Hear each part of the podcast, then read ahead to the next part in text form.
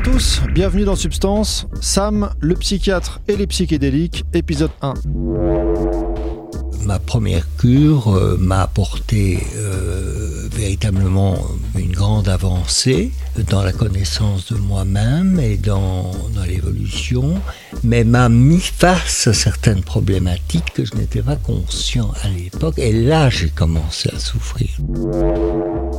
Le nouveau témoin de Substance est un médecin psychiatre. Il est belge, il est né il y a 72 ans dans une famille bourgeoise et il a passé son enfance et son adolescence à l'étranger, en dehors de Belgique. Tout au long de sa vie, Sam a eu une sorte de quête spirituelle. Toute sa vie, il a été à la recherche de lui-même. Ça s'est manifesté par la pratique du yoga, par exemple, dès son adolescence.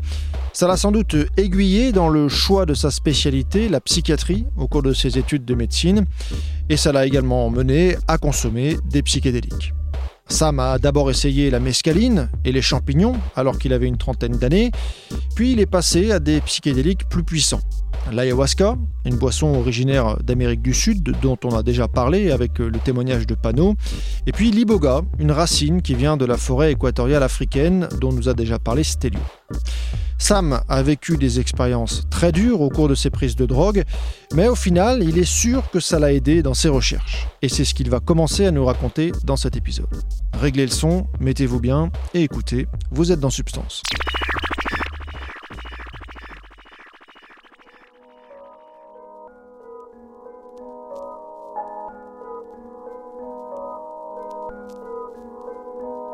Ce qui est significatif pour moi, c'est que j'ai senti que j'avais des barrières psychologiques qui limitaient ma perception et mon empathie.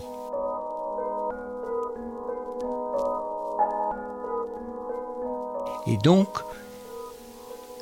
je pense vraiment que sans l'expérience des hallucinogènes, notamment de l'ayahuasca et de l'iboga, je pense que je n'aurais pas pu dépasser ces murs, les casser, avec toute la bonne volonté du monde. Et je ne pense pas qu'une analyse tout seul aurait pu le faire.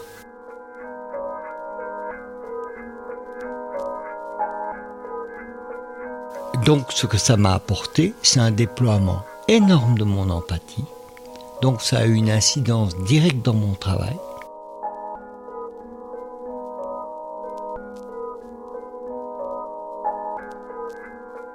Mais alors, pas seulement dans mon travail, mais dans ma vie en général. Donc maintenant, j'ai une empathie beaucoup plus ouverte qui me permet euh, un approfondissement dans mes amitiés, dans mes relations amoureuses, dans mes... Voilà, c'est ça que ça m'a ouvert.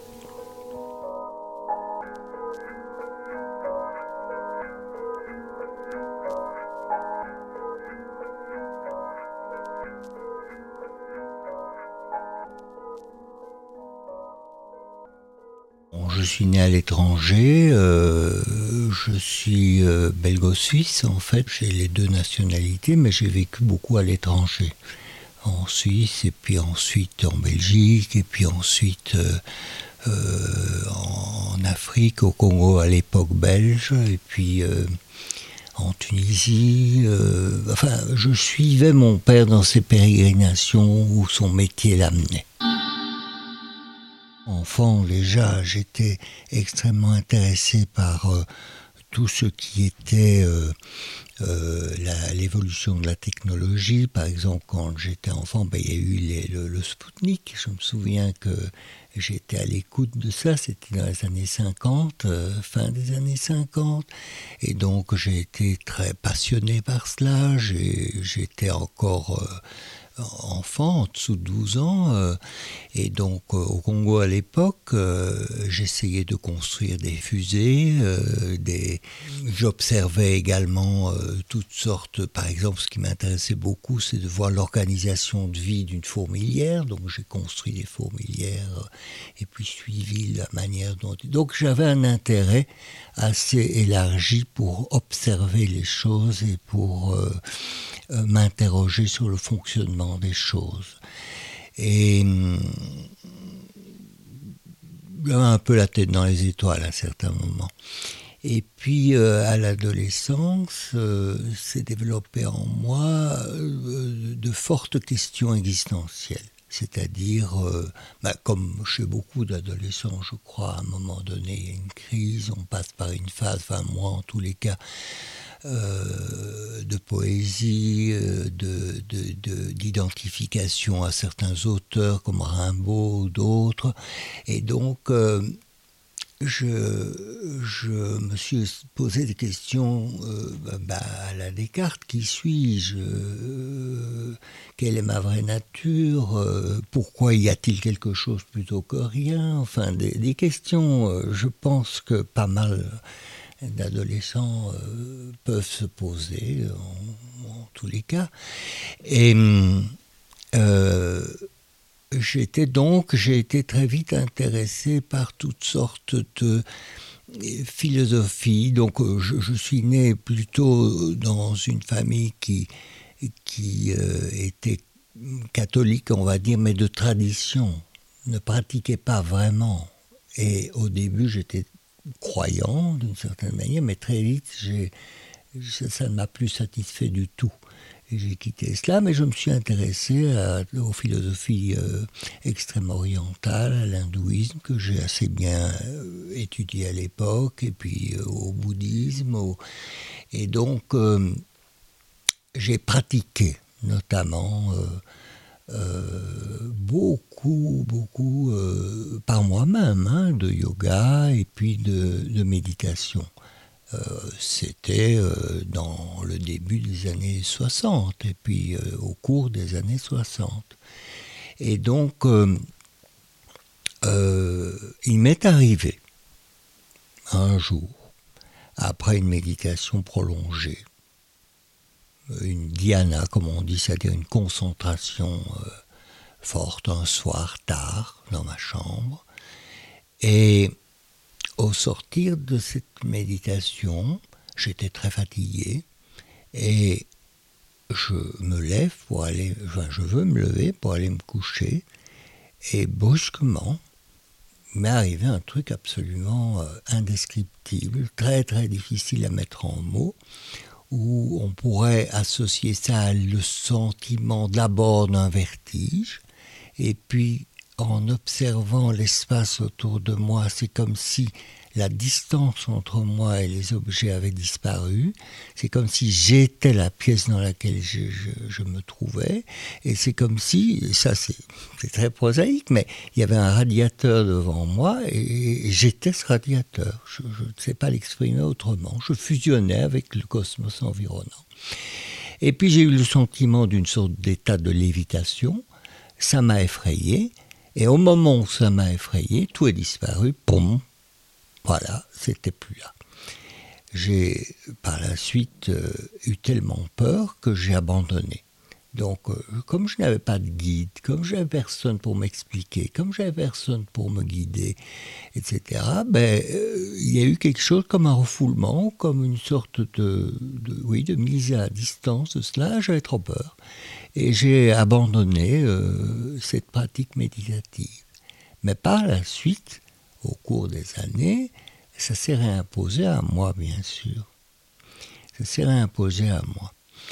Et euh, je me suis mis à me dire, mais cet état, dans le fond, il correspond à certains écrits que je lis, notamment dans des écrits spirituels euh, extrêmement orientaux, mais aussi dans des écrits chrétiens, certains mystiques chrétiens comme euh, Eckhart ou Maître Eckhart ou, d'autres. Et donc, euh, je, me suis dit, il y a là quelque chose, je voudrais véritablement euh, retrouver cela parce que c'est extrêmement important pour comprendre qui je suis quoi.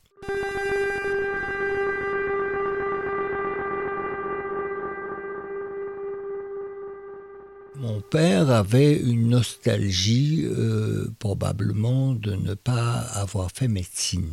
Il avait fait euh, une toute autre voie, plutôt commerciale, et euh, qui l'a amené à tous ces voyages dont je te parlais il y a quelques minutes, auxquels toute la famille suivait. Et donc, j'ai commencé la médecine Et c'est un peu comme si j'avais pas vraiment fait ce choix. Donc j'ai terminé ma, ma réto, etc. Enfin, tout. Et puis, c'était comme évident que j'allais faire ça. En fait, je ne savais pas que j'étais guidé par les idéaux de mon père, qui était quelqu'un quand même de fort autoritaire, fort pesant. Et donc, euh, j'ai commencé, mais pratiquement presque en ratant l'inscription. Je veux dire, je, ne m'en préoccupais pas, donc un peu comme un acte manqué. Et vraiment, il a fallu que ma mère me le rappelle, qu'elle vienne avec moi pour m'inscrire. Quasiment le dernier jour, c'était possible. Donc, pour montrer l'ambivalence que j'avais. Et puis, finalement, je ne me suis pas trompé, puisque qu'est-ce qu'on a en médecine dans les premières années, notamment la deuxième, la première et la deuxième, c'est de la physique, c'est de la chimie, c'est de la botanique, c'est de la zoologie, c'est de des maths, c'est en fait toute une base euh, scientifique. Ben, ça m'a beaucoup plu, ça m'a passionné. Par la suite, euh, médecin, c'était dans les années 70. J'ai pratiqué la médecine générale, mais j'ai voulu faire euh, une spécialité. Et là, j'avais le choix parce que dans tous mes stages, j'étais intéressé par presque tout. Et curieusement, j'ai viré vers la psychiatrie après avoir fait un stage en psychiatrie euh, de six mois, euh, ou deux stages, je crois, que j'ai fait. Et pourtant, euh, c'était un lieu très étonnant pour moi d'être tout à coup en contact avec euh, des personnes souffrantes, euh, mais souffrantes d'une manière qu'on ne pouvait pas objectiver d'une manière véritablement scientifique en voyant par exemple des symptômes qu'on pouvait par imagerie médicale ou autre, ou par des tests, des examens sanguins ou autres. Donc euh, j'ai commencé à entrer dans une épistémologie très différente euh, que, que la psychiatrie et la neuropsychiatrie, c'est-à-dire d'un côté des choses très objectives, d'un autre côté une dimension qui implique une autre manière d'aborder les choses, mais ça m'a particulièrement intéressé. Et finalement, quand je le revois, je le vois sous deux aspects. J'ai fait la à mon père, c'est-à-dire, j'ai choisi ma voie. Il a été très, très déçu, parce que je trouvais que j'entrais dans la catégorie des fous et que je m'occupais de mes fous. Et quand il me demandait ce que je faisais, il dit Alors, ça va, t'es fou Enfin, voilà, un truc comme ça. Et je n'ai jamais pu en parler avec lui véritablement, ni avec mes parents d'ailleurs, ils n'y comprenaient rien, et ou ne voulaient pas. Euh, lui voulait que, ses enfants arrivent à une position brillante. Il aurait voulu que je sois chef de clinique, chirurgien, etc., ou médecin généralisé au comme était son père d'ailleurs. Et donc, euh, voilà, j'ai commencé euh, la formation en, en, neuropsychiatrie en faisant des stages à la fois en neurologie, à la fois en psychiatrie. Et sur le tas, ben, avec des cours et tout bien sûr, mais j'ai commencé à, vivre cette expérience. C'est une expérience en fait. Hein. On n'étudie pas ça dans des textes, on étudie ça à la confrontation avec les personnes souffrantes. Et donc, euh, j'ai appris à voir une quantité de réactions humaines, de sensibilités humaines, de conflits, de souffrances, euh, euh,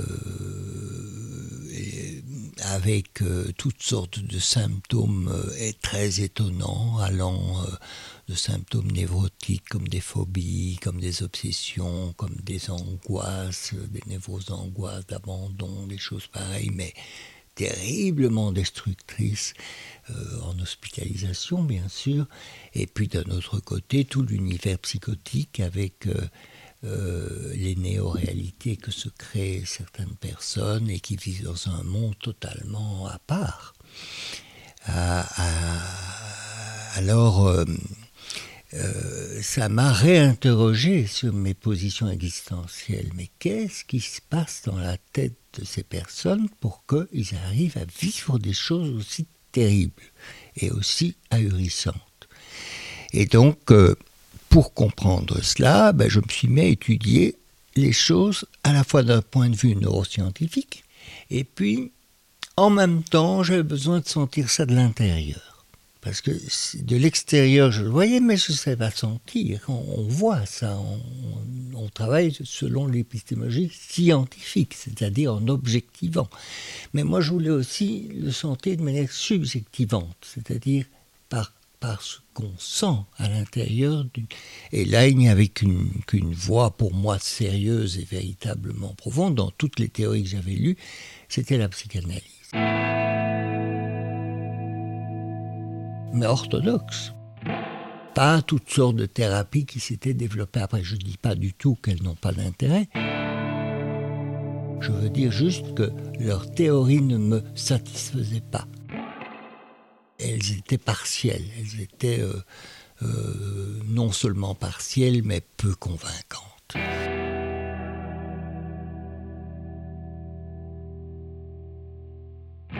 J'ai voulu donc euh, vivre ça de l'intérieur. Je n'avais pas de souffrance particulière. C'est peut-être une des grandes difficultés pour moi.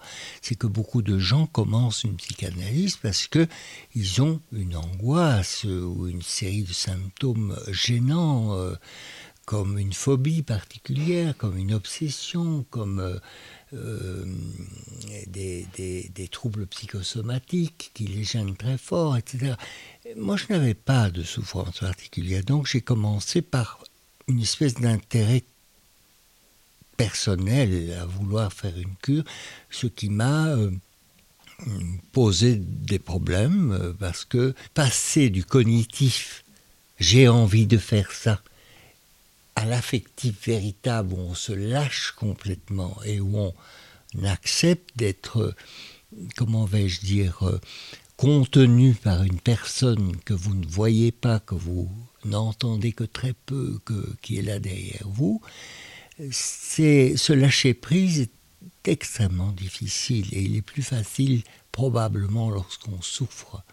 Parce qu'alors on, on, se lâche euh, dans les bras d'une certaine manière euh, d'une personne qui est là pour vous aider. Et donc, euh, ce qui fait que ma première cure m'a apporté véritablement une, une, grande avancée dans la connaissance de moi-même et dans, dans l'évolution mais m'a mis face à certaines problématiques que je n'étais pas conscient à l'époque. Et là, j'ai commencé à souffrir.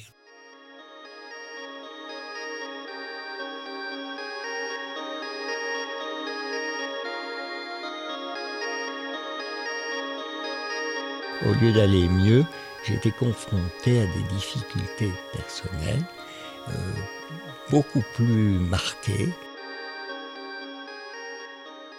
Et c'est ça qui m'a fait entamer d'autres cures par la suite.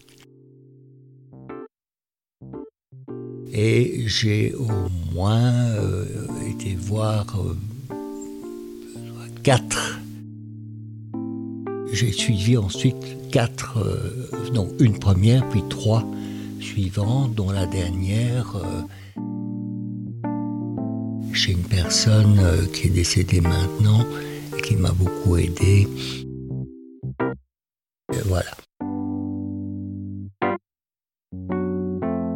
À suivre dans Substance.